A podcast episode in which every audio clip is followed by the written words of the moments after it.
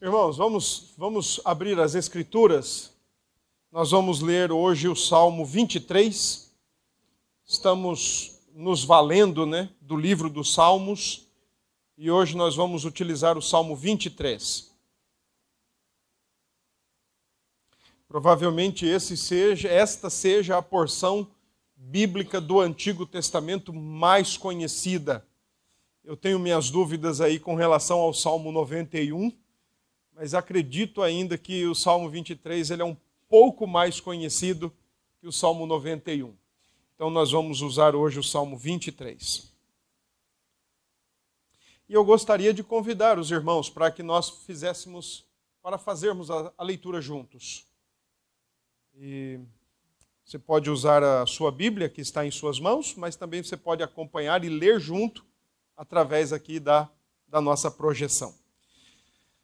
Vamos ler? O Senhor é o meu pastor, nada me faltará. Ele me faz repousar em pastos verdejantes, leva-me para junto das águas de descanso, refrigera minha alma, guia-me pelas veredas da justiça, por amor do seu nome. Ainda que eu ande pelo vale da sombra da morte, não temerei mal nenhum porque tu estás comigo. O teu bordão e o teu cajado me consolam. Preparas-me uma mesa na presença dos meus adversários. Unges-me a cabeça com óleo. O meu cálice transborda. Bondade e misericórdia certamente me seguirão todos os dias da minha vida, e habitarei na casa do Senhor para todo sempre. Amém. Vamos orar mais uma vez? A nossa gratidão e o nosso louvor a Ti, Senhor Deus, Pai, Filho e Espírito, nós dedicamos nesta noite. Mas ao mesmo tempo em que fazemos isso, oramos para que traga graça e luz ao nosso entendimento e ao nosso coração. E que o Senhor nos permita compreender o texto que está diante de nós, esta rica porção das Escrituras Sagradas. Ajuda-nos, é a nossa oração, em nome de Jesus. Amém. Meus irmãos, é bem curioso, porque ao mesmo tempo em que o Salmo 23 é a porção talvez mais conhecida de todo o Antigo Testamento, talvez a porção mais amada das Escrituras Sagradas, incluindo o Antigo e Novo Testamentos, ao mesmo tempo é aquela porção que os intérpretes e estudiosos reconhecem como sendo a mais difícil de interpretar, de conseguir alcançar o seu sentido e a sua aplicabilidade para a vida comum da vida cristã.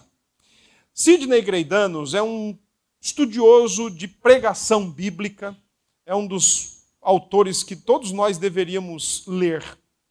Ele diz que as dificuldades em torno da interpretação do Salmo 23 giram por causa de três elementos muito distintos.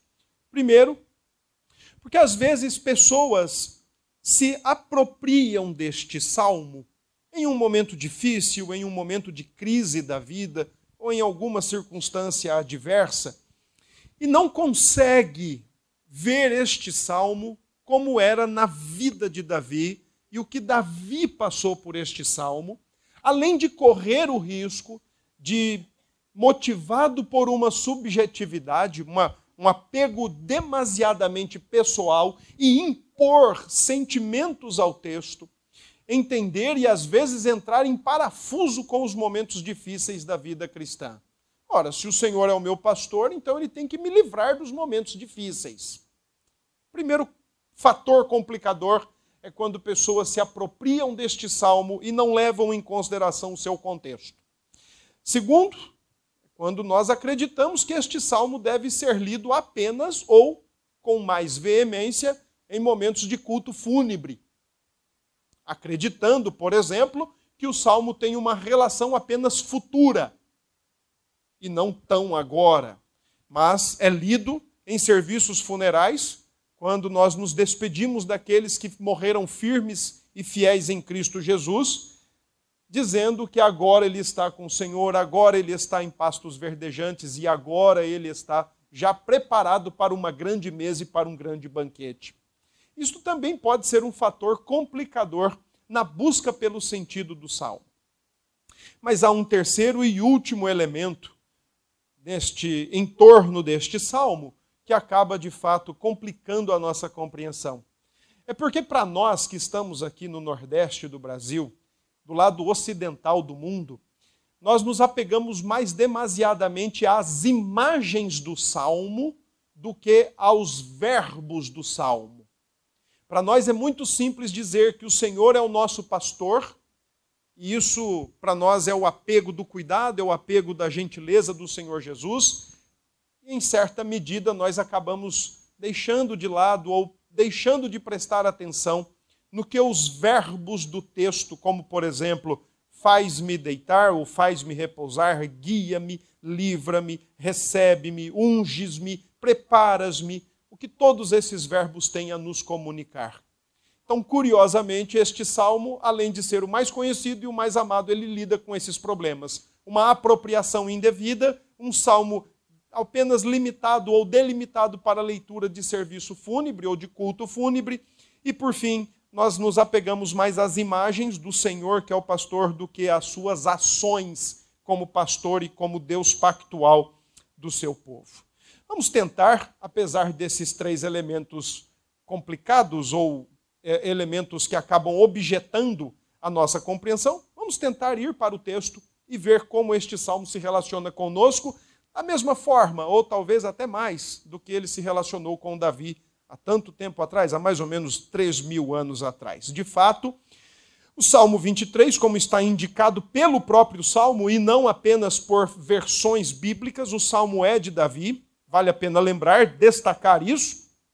O título que está sobre o Salmo, O Senhor é o meu pastor, isso é uma inferência das nossas versões, mas a publicação ou o registro da sua autoria, isso faz parte dos textos originais. Então, o salmo é um salmo de Davi, não tem por que nós duvidarmos disso. Provavelmente nós vamos labutar muito para tentar descobrir qual é o seu contexto original e dificilmente nós vamos ter aí uma especificação de quando ele escreveu isso ou do porquê ele escreveu isso. Não se sabe se ele escreveu isso ainda quando era pastor ou depois que ele se tornou rei e teve que, ao mesmo tempo, conduzir como monarca, mas também ser o pastor da nação de Israel pois no Antigo Testamento o rei era o pastor da nação. E um autor mais atual do nosso tempo diz que Davi, ao mesmo tempo que era rei, era pastor. E diz que ao mesmo tempo que era pastor, era ovelha. Era pastor de ovelhas, mas era ovelha do Senhor. Era rei do povo, mas era ovelha do Senhor. E enquanto isso, o Senhor cuidava de Davi como sua ovelha, cuidava de Davi como rei e, consequentemente, cuidava do povo como povo pactual. Tudo passava pelo trato de Deus com o mediador, com aquele que estava ali para liderar o seu povo. O salmo, ele tem uma característica de moldura, assim como aquele salmo 8. O Senhor é, inicia com uma expressão e termina com a mesma expressão. E o Salmo 23, ele também tem essa leitura de moldura, né? Todo o contexto que está dentro do Salmo gira dentro das seguintes ideias: o Senhor é o meu pastor e eu vou terminar na casa do Senhor.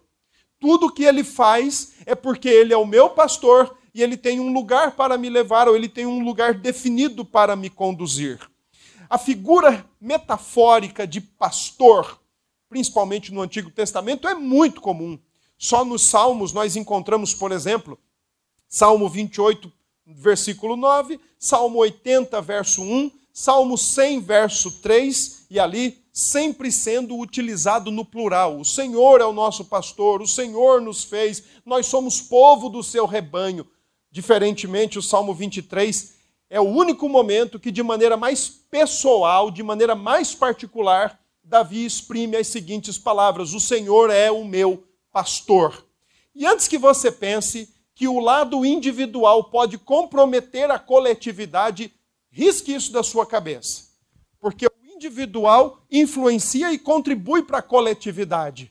Nós podemos dizer, portanto, nesta noite, que o Senhor é o nosso pastor, mas cada um dos que estão aqui, de maneira muito apropriada, pela fé nas Escrituras e em Cristo Jesus, também pode dizer: o Senhor é o meu pastor. E é ele que nos reúne como ovelhas, como povo do seu pastoreio, como ovelhas do seu rebanho, porque ele ao mesmo tempo é pastor individual de cada um de vocês, mas também é pastor coletivo de todos nós que aqui estamos. A pessoalidade não compromete a coletividade. O que Davi está fazendo há mais de três mil anos atrás não tem nada a ver com esses cânticos que nós cantamos no nosso tempo, tão característicos do século 21, aonde a pessoalidade não leva em conta a congregacionalidade da fé. Aonde tudo é para mim, tudo é para mim, e nunca é por nós e para nós. Os cânticos do nosso tempo merecem crítica. Bastante crítica pois suas motivações e suas premissas não são as melhores possíveis. O Salmo 23, ele parte do princípio que nós temos uma pessoalidade da nossa fé e da nossa comunhão com Deus, uma particularidade, mas em momento nenhum está sendo esquecido o seu ambiente coletivo ou nacional, como era costume em Israel. O contexto do salmo, verso por causa do salmo 22, nos ajuda a entender o que Davi estava pensando com este salmo. Logo após do Salmo 22, nós vimos este salmo na semana passada, salmo das angústias do rei. Ele se sente abandonado por Deus, ele tem inimigos no seu encalço, ele está na cruz, as suas costelas estão à mostra, dá para contá-las, porque elas estão à mostra. Seus inimigos são cruéis, são ferrenhos, mas ele ainda assim renova os seus votos e reafirma sua fé de seguir louvando e bendizendo ao Senhor Deus. O Salmo 23 pode ser visto como uma continuação natural do Salmo 22, pois no Salmo 22 angústias e inimigos do rei estão presentes. No Salmo 23, angústia e inimigos também estão presentes ainda que de maneira hipotéticas, ainda que de maneira que não estão necessariamente acontecendo, mas se vier a acontecer, quando o salmista diz, por exemplo, no verso 4, ainda que eu ande pelo vale da sombra da morte, uma construção hipotética, mas ao mesmo tempo no salmo no verso 5, prepara-me, preparas-me uma mesa na presença dos meus adversários. Todavia, no Salmo 22, o rei termina na congregação dos justos ou na congregação dos santos. O Salmo 23, o salmista ou o rei termina na casa de Deus. Eles são muito parecidos, eles lidam quase com as mesmas questões. Durante a reforma, os reformadores em geral, quer seja quer, quer fossem luteranos, quer fossem calvinistas ou puritanos ingleses, eles usaram o Salmo 23 em três, pelo menos três direções a primeira delas era para destacar a generosa providência de Deus, primeiramente com Davi, e então depois com o seu povo, com a igreja de Jesus. A maneira soberana e providencial que Deus cuida do seu povo o tempo todo. Lutero tem uma das melhores escritas sobre o Salmo 23. Ele diz que é reconfortante, é lindo e é poderoso a maneira como Davi descreve o Senhor como pastor e, igre e a igreja ou os crentes como ovelhas. Ovelhas frágeis, ovelhas limitadas, mas que são cuidadas o tempo todo por esse grande e santo pastor. A segunda maneira como eles utilizaram o salmo era para dizer que a escritura é o pasto aonde a igreja deve se deleitar. Usaram de maneira metafórica, de maneira simbólica quer deleite para a sua alma, quer deleite para o seu coração, se debruce, se lance às Escrituras Sagradas. E por fim, e não menos importante, mas usaram o Salmo 23 para salientar a dependência da igreja de Jesus no Senhor da igreja, Jesus Cristo. O salmo pode ser dividido em dois grandes momentos, verso 1 a verso 4 o Senhor é o meu pastor. Verso 5, verso 6, o Senhor é o meu hospitaleiro, ou é aquele que me recebe na sua casa. Vamos olhar para o texto. Por que que Davi usa essa expressão, o Senhor é o meu pastor? Davi sabia o que era ser pastor. Ser pastor no tempo de Davi não era uma profissão muito aclamada. Não era como, por exemplo, fazer o vestibular para medicina ou para engenharia ou para qualquer outros desses cursos que exigem uma alta nota de corte.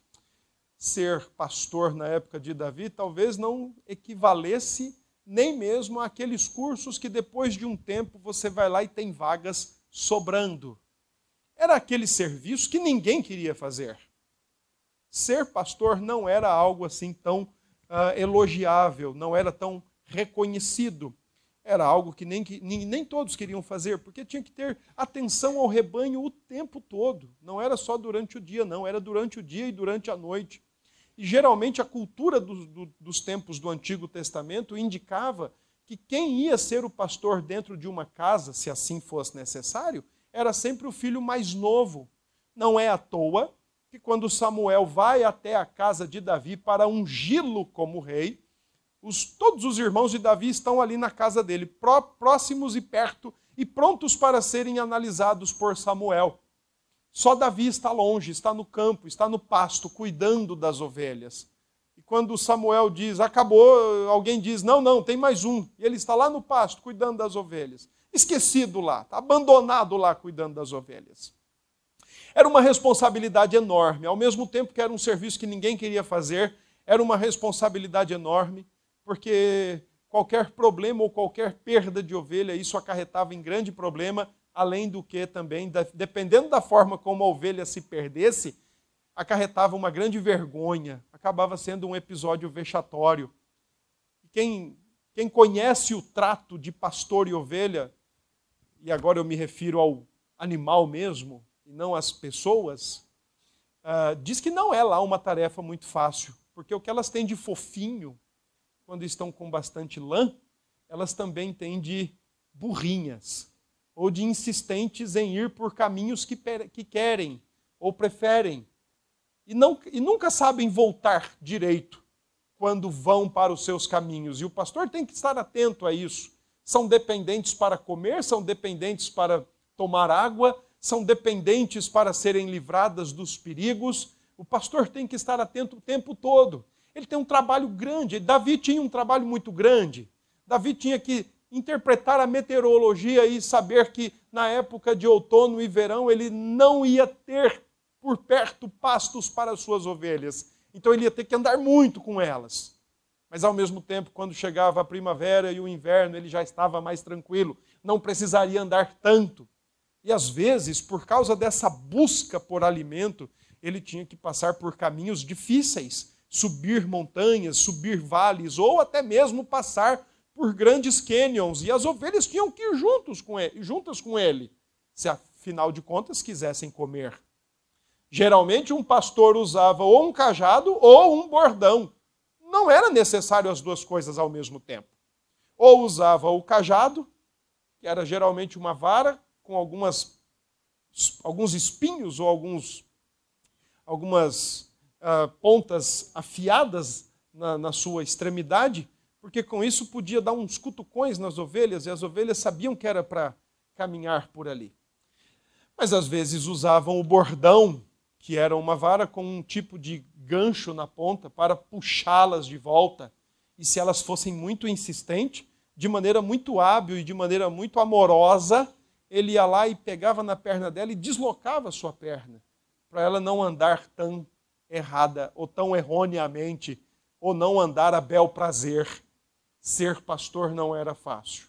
Perder uma ovelha representaria uma grande e uma grande fama vexatória e não uma boa fama. Davi, Davi sabia o que era ser pastor. Mas Davi sabia o que era ser ovelha. Davi sabia o que era ser ovelha. Davi sabia o que era ser ovelha do seu Deus experimentou da parte do seu Deus todo o cuidado que o seu Deus tinha para ele. Versos 1 a 4: O Senhor é o nosso pastor. Eu gosto, meus irmãos, da versão da Bíblia de Jerusalém, no Salmo 23. Porque enquanto todas as nossas Bíblias fazem questão de traduzir o faltará como futuro, a Bíblia de Jerusalém traduz no presente. O Senhor é o meu pastor, nada me falta. Você pode dizer isso nessa noite? O Senhor é o meu pastor, nada me falta. Mas diga pensando muito bem. Não diga porque eu estou encorajando você, não. Agora é hora de você olhar para dentro do seu coração, sabe? E ver o tanto que eu e você murmuramos e reclamamos. E murmuramos pelo que temos, murmuramos pelo que não, murmuramos pelo que não temos. Então é por isso que eu pedi para você pensar bem antes de falar isso. O Senhor é o meu pastor, nada me falta. Eu gosto da Bíblia de Jerusalém nessa tradução, porque ela coloca no tempo presente. E eu acredito que Davi estava olhando para o presente ao mesmo tempo em que ele olhava para o futuro. Por quê? Porque o Salmo 23 é, é um daqueles salmos conhecidos como salmos de confiança é a expressão de um rei, mas ao mesmo tempo de um servo, de uma ovelha que confia em quem o está conduzindo. Aquele que iniciou a sua condução há tanto tempo atrás vai levá-lo no ponto e no destino determinado. E se ele está nos conduzindo, o que é que nos falta? E aí, verso 2 até o verso 4, Davi diz o que esse pastor faz. Primeiro, no verso 2, ele te dá abundância de provisão e águas tranquilas. Ele leva você para pastos verdejantes, versículo 2. A expressão pastos verdejantes aí é uma expressão hebraica utilizada até mesmo para casa, moradia, habitação. Tem um autor chamado Philip Keller que ele trabalhou durante oito anos como pastor de ovelhas mesmo e depois ele exercer a sua profissão como pastor, ele escreveu um livro. E o título desse livro é Um Pastor Olhando para o Salmo 23. E é impressionante a maneira como ele escreveu o texto. Mas ele fala alguma coisa muito interessante. Porque para uma ovelha, uma ovelha mesmo, poder se repousar, ou seja, deitar, ele usa uma expressão que é se esparramar no chão e descansar literalmente, e, ao mesmo tempo, estar tranquilas às beiras, à beira de águas de descanso, essa ovelha, a partir da sua experiência, ele diz que ela precisa estar livre de quatro, situações, de quatro questões. Primeiro, ela tem que estar sem medo. Porque se ela tiver com medo, ela não descansa. Se ela tiver com medo, ela não descansa, ela não deita. Pode ter o pasto mais verde da face da terra. Pode ter aquela, aquela grama verdinha do, do filme a, fábrica, a Fantástica Fábrica de Chocolate. E pelo filme eu até comeria aquela grama. Mas ela não vai deitar, porque ela está com medo. Enquanto ela estiver com medo, ela não vai repousar, ela não vai conseguir se esparramar na grama. Segundo, a partir do, do sua, da sua profissão e da sua vivência, ele disse que aquelas ovelhas com as quais ele trabalhou por muito tempo, elas não conseguiam repousar enquanto estavam com atritos com outras pessoas ou com outras ovelhas. Interessante isso. Ovelha atritando com outra ovelha, ou ovelha tretando com outra ovelha. Ele disse que enquanto isso acontecia, elas tinham que ir para o finalmente, ou ele tinha que apartar. Porque enquanto tinha atrito, elas não descansavam. Terminou o atrito, agora é hora de descansar. Terceiro, ele disse que as suas ovelhas, as quais ele cuidou delas por oito anos, só conseguiam descansar quando estavam livres de moscas e, e parasitas. Porque quando tinha mosca perturbando, fazendo zoada no pé do ouvido delas, elas não conseguiam descansar. E se tinha algum parasita no seu couro ou nos seus, nas suas patas, também não descansavam. E aí o pastor que tinha que ir lá e cuidar disso para elas poderem descansar mesmo e poderem usufruir daquele pasto verdejante. E por fim, enquanto aquelas ovelhas estivessem precisando de algo, elas não conseguiam descansar. Sabe-se lá o quê? Se elas estivessem com muita fome, ainda que elas estivessem num pasto verdejante, ele observou que elas não paravam quietas. Isso nos faz começar a pensar, porque se o Senhor é o nosso pastor, e olhando para a nossa vida cotidiana, se o Senhor é o nosso pastor, e eu acredito que sim, então deixa eu corrigir e refazer a expressão. Uma vez que o Senhor é o nosso pastor, muito provavelmente nós ainda não temos experimentado descanso no coração, porque ou estamos com medo, ou vivemos em atritos, ou damos mais vazão aos parasitas, ou parece que o nosso coração não descansa, está sempre querendo algo mais. Podemos estar num pasto belo e verdejante, mas ainda parece que nos falta tudo.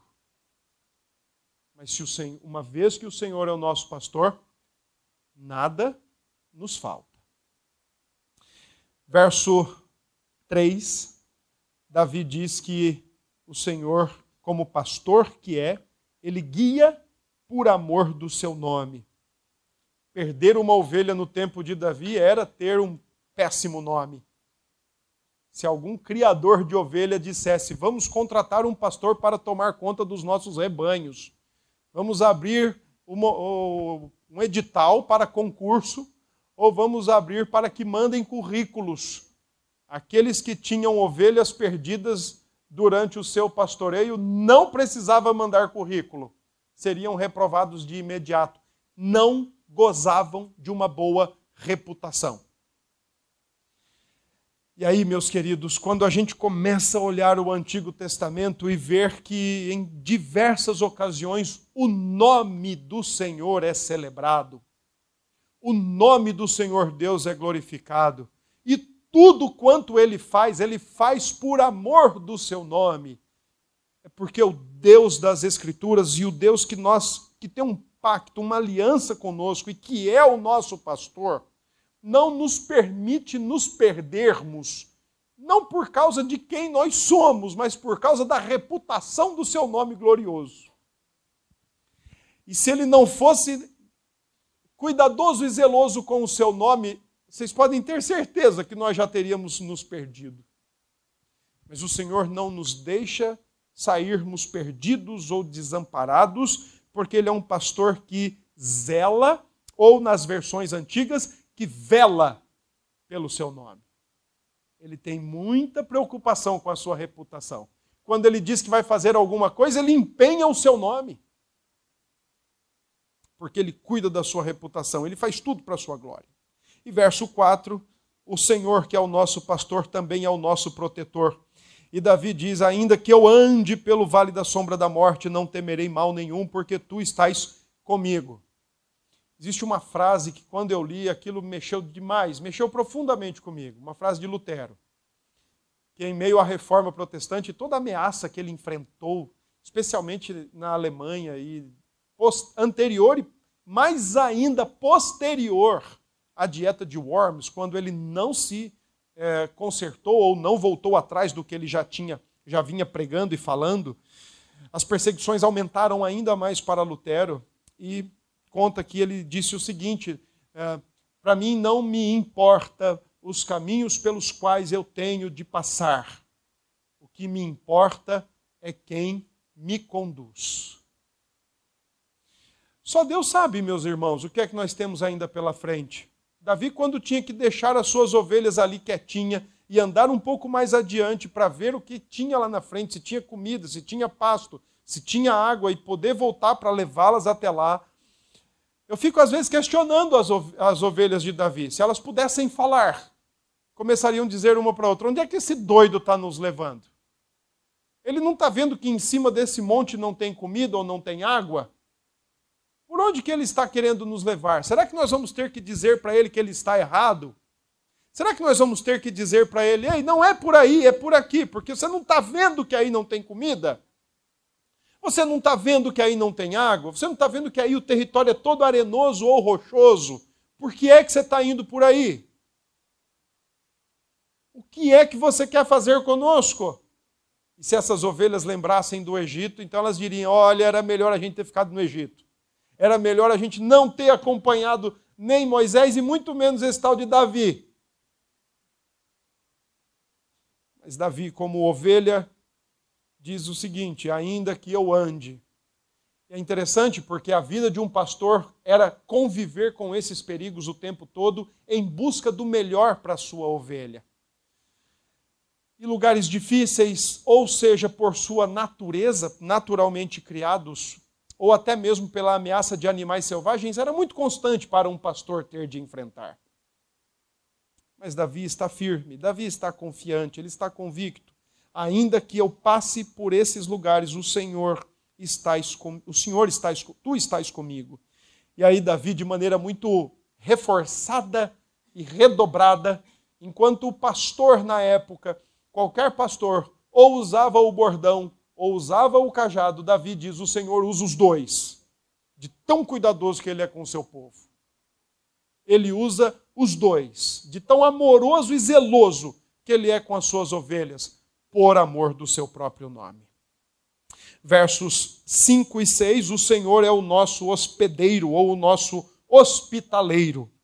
E aqui, conforme a tradição da época, aqui Davi tem em mente, vocês podem observar do verso 5 ao verso 6 agora é o Senhor que faz tudo para ele ah, do verso 1 ao 4, ele diz o que é o Senhor. Agora ele diz no verso 5 a 6 o que o Senhor faz por ele.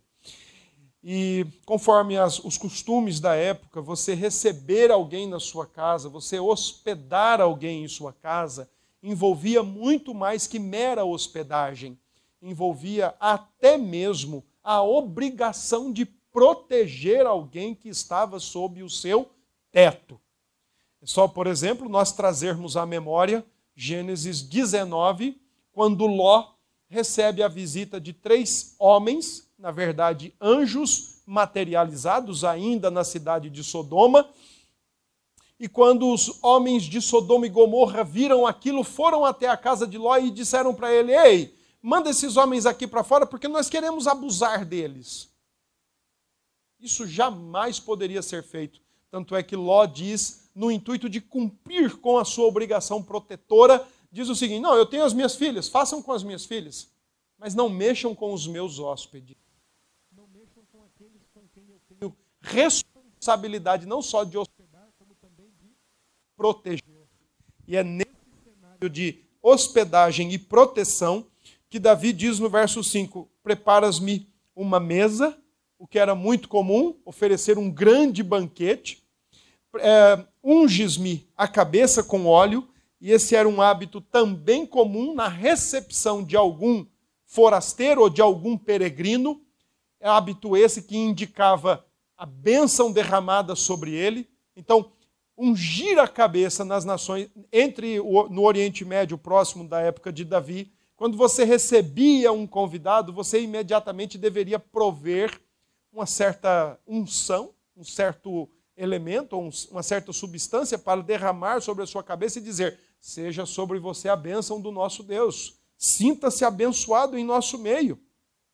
Além disso, diz que o cálice transbordava, uma outra tradição dos tempos de Davi, o hospedado, o forasteiro que adentrou naquela casa para ser recebido e agora protegido, tinha o direito de escolher o vinho.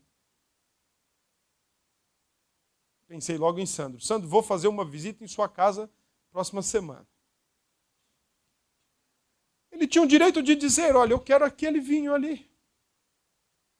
E o cálice não podia ficar vazio.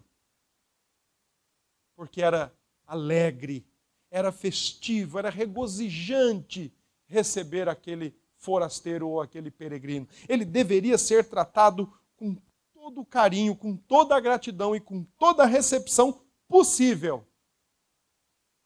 Além do mais, Davi então coloca no verso 6 que bondade e misericórdia me seguirão todos os dias da minha vida, porque o bom pastor é o bom hospedeiro, e o bom hospedeiro vai cuidar o tempo todo daqueles que são seus.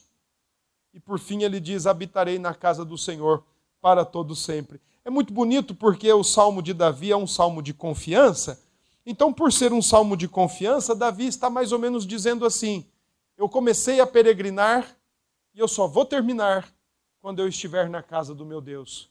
E eu sei que Ele vai me levar para lá.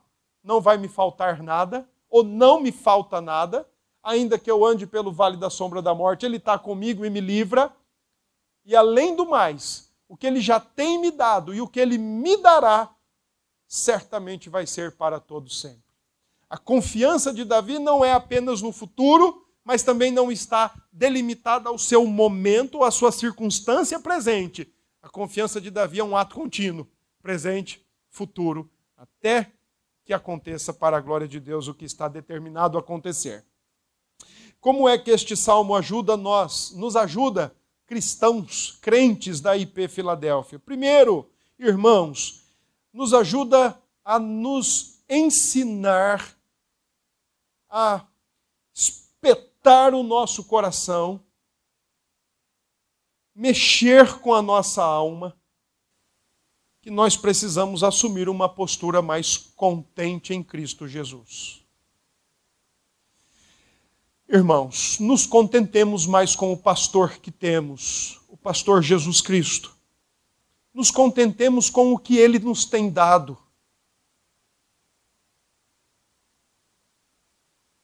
Irmãs, sejam mais contentes com os maridos que Deus colocou ao lado de cada uma de vocês.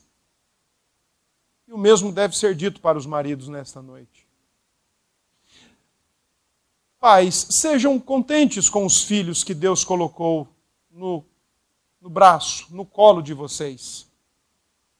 E filhos, sejam contentes com os pais que Deus colocou na vida de vocês. O Senhor é o nosso pastor, nada nos falta. Sejamos contentes com o que temos no bolso, o quanto temos no bolso. Sejamos mais contentes com o quanto temos e o que temos em nossos armários, em nossas dispensas. Sejamos mais contentes até mesmo com o que somos. Triste coisa é quando o crente que abre a boca para dizer que o Senhor é o seu pastor e nada lhe falta ou nada lhe faltará, simultaneamente ou até predominantemente, é um crente murmurador, um crente reclamão, um crente insatisfeito, ingrato com as coisas que Deus tem colocado na sua vida. Um dos piores pecados é esse, motivado pela incredulidade, é bem verdade. E quando nós somos descontentes ou ingratos com o Senhor, nós damos vazão para tantos outros pecados. Nós nos tornamos invejosos, nós nos tornamos cobiçosos, nós nos tornamos mentirosos, nós nos tornamos soberbos ainda mais do que o nosso coração já é. Aprendamos a ser mais contentes com Cristo Jesus. Aprendamos a ser mais contentes com Cristo Jesus e não permitir que esse contentamento seja determinado pela nossa circunstância ou pelo nosso momento. Aprendamos a ser mais contentes com o nosso pastor, o nosso sumo pastor Jesus Cristo, especialmente sabendo que ele nos dá o que nós precisamos. Existe uma oração no livro de Provérbios que oferece até mesmo uma, uma, um, uma orientação e princípios bem básicos para nós orarmos ao nosso Deus. Ainda hoje pela manhã falamos um pouco sobre isso, que oração não é para mudar a vontade de Deus, porque se oração fosse para mudar a vontade de Deus, Deus teria que fazer a vontade de nós todos, meninos e meninas buchudos. Ainda bem que não é assim. Mas existe uma oração muito importante no livro de Provérbios que nos oferece princípios básicos para qualquer prática de oração. Uma oração mais sábia. Quando o rei diz: Senhor, não me dê muito, para que eu não me ensoberbeça e não esqueça de ti. Aí eu gostaria que você começasse a raciocinar assim: ah, já entendi porque eu não tenho uma Ferrari.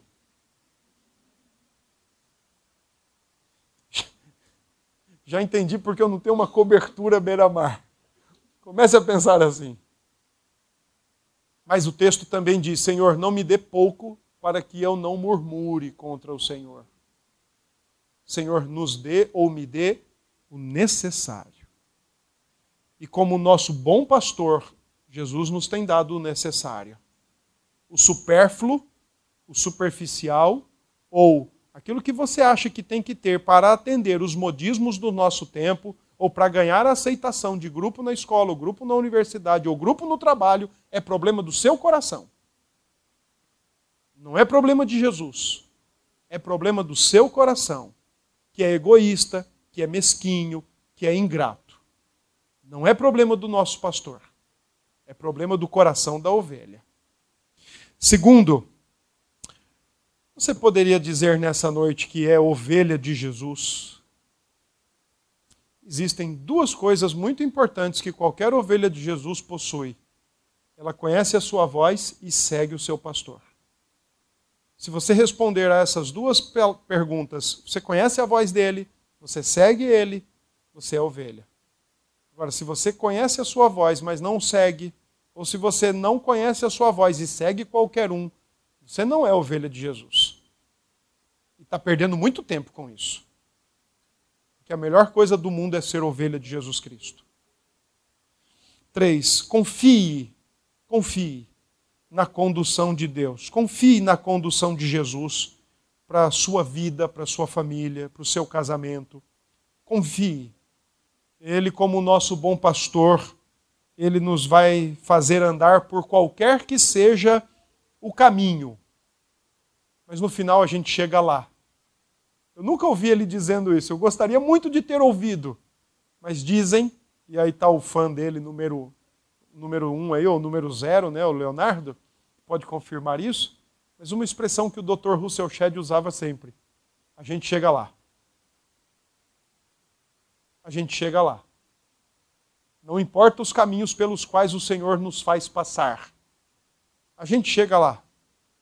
Não importa se hoje a gente tem águas tranquilas, livres de perigos, mas se amanhã tem muito perigo na nossa cola.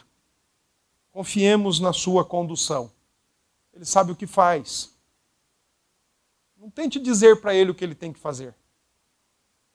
Não tente ensiná-lo. Há textos na Escritura, como por exemplo Jó e Romanos, questionam. Ele não pediu explicação para ninguém, não pediu entendimento para ninguém, não pediu sabedoria para ninguém. Confie na sua condução. Nós vamos acabar lá, naquela grande casa. Nosso pastor está preparando casas para nós. Algumas coisas, quando me perguntam o que é que Jesus está fazendo agora, eu digo: primeiro, ele está intercedendo por nós. Segundo, ele está preparando a nossa casa. Terceiro, está preparando o nosso banquete. Ele prometeu que vem buscar a sua igreja para banquetear com ele. Olhemos para, por esse aspecto, olhemos lá para frente. Tira os olhos da situação, para você não se tornar um crente ou uma crente triste, chateada com a vida, decepcionada com as pessoas, decepcionando as pessoas. Tira os olhos da situação, continue olhando para o Senhor que lhe conduz que nos conduz, e certamente essa peregrinação um dia vai acabar, a gente chega lá. A gente chega lá. Quatro. Descanse na providência de Deus.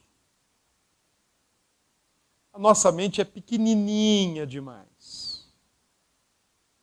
Se você quer agradar a Deus, se você quer glorificar a Deus, descanse na sua providência, dependa na sua providência. Deus é muito glorificado quando a igreja depende nele. Deus é muito glorificado quando nós pedimos a Ele, quando nós confiamos, quando descansamos, quando o nosso coração se aquieta nele. Deus é extremamente glorificado quando a igreja se porta assim eu não diria que esse é um problema nosso, mas eu diria que é uma realidade e que ela, de certa forma, por causa do pecado, não nos deixa entender as coisas muito bem. Eu não quero que vocês façam isso. Mas eu, acho que foi esse ano ainda, eu assisti um último episódio de uma série. E foi o presbítero que mandou eu assistir. Vou contar logo. Eu assisti o último episódio de uma série de um herói da Marvel que ele discute com o padre a sua fé. Ele, muito novo, perdeu a sua visão e ele cresceu com dificuldades visuais. Conclusão: seus outros sentidos extrapolaram o seu uso e aguçaram ainda mais. Mas o que mais me chama a atenção em toda a série é, a é o diálogo final. Porque a série toda vem trabalhando com essa questão de fé e, e, o que acontece na nossa vida e por que, que acontece. E aí a última, o último diálogo é muito bonito, é muito interessante até. Porque ele diz o seguinte, que um padre tinha dito a ele que o problema é que nós somos humanos demais. Eu não diria que esse é um problema, eu já corrigiria aí. Ser humano é bênção. Ser humano pecador é que é problema. Mas ser humano é bênção, porque Deus nos fez assim. É bênção. Limitados como somos, finitos como somos, mas é bênção de Deus. O nosso problema não é a nossa humanidade, o nosso problema é o pecado. Ele atrapalha bastante. Mas ele conta que o padre disse a ele que o nosso problema é a humanidade. E aí, vocês que já conhecem tapetes, esses tapetes às vezes bordados à mão ou com muitos desenhos muito bem feitos, né? Dalva, por favor, me lembra aquela, aquele porquinho que, a, que a, gra, a, graça, não é? Que a graça me deu. Como é o nome daquele ponto? Ponto russo. Eu, vou, eu não vou trazer não, porque alguém vai querer. Mas olha, tem um, tem um ponto, tem uma, uma, uma sala que funciona aqui na, na Dorcas, na oficina Dorcas, de ponto russo. Está tendo ainda ela, Dalva? Está tendo. E é bem interessante, porque você pode pegar o pano, o tecido, e quando você faz o ponto russo, de um, de um lado, aonde está o desenho, ele fica lindo, fica nítido, fica perfeito. Mas atrás, ele não acompanha a mesma beleza e a mesma perfeição. Porque o que interessa é só a parte da frente. E às vezes, alguns tapetes também são assim. Você olha o tapete no chão, tá aquela imagem, aquele desenho belo. Mas você vira o tapete, está aquele emaranhado de fios, todo enrolado, emboloado, que você, você fala, pô, de um lado é feio, mas de um lado é bonito. E aí o diálogo final da série diz exatamente isso. O problema nosso é que a gente quer olhar o plano de Deus daqui de baixo. E daqui de baixo é tudo emaranhado. Enquanto às vistas de Deus, o plano dele é perfeito.